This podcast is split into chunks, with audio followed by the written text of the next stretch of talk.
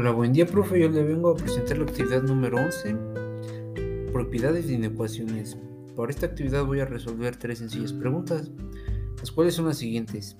Sin considerar aspectos escolares, ¿para qué sirve saber desigualdades? Bueno, pues yo pienso que sirve para resolver problemas de la vida cotidiana. Por ejemplo, el tiempo que nos toca llegar al trabajo, o también los pagos mínimos en nuestra tarjeta de crédito. También las desigualdades se usan todo el tiempo en el mundo que nos rodea, ya sea en áreas específicas. Por ejemplo, en algunas áreas son la, tecnología, la medicina o la economía.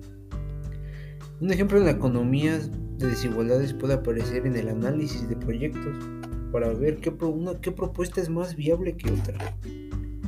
También en la naturaleza, todo obedece las leyes de mínimo esfuerzo y energía cuyos procesos se representan con las desigualdades. La segunda pregunta. Saber de ¿cómo puede ayudar a resolver problemas de mi comunidad?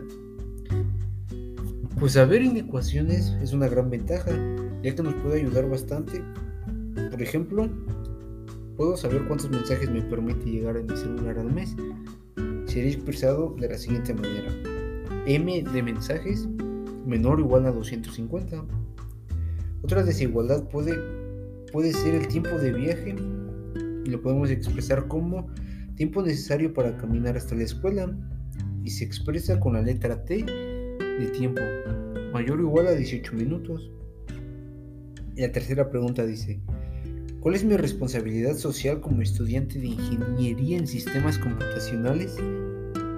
Mi responsabilidad social como ingeniero en sistemas, más que nada pienso que es tratar de dar solución a todos los problemas que se nos presenten en nuestra vida cotidiana, haciendo métodos creativos y rápidos y que además funcionen.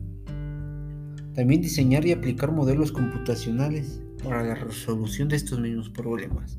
Pues esto sería todo de mi parte, profe. Gracias.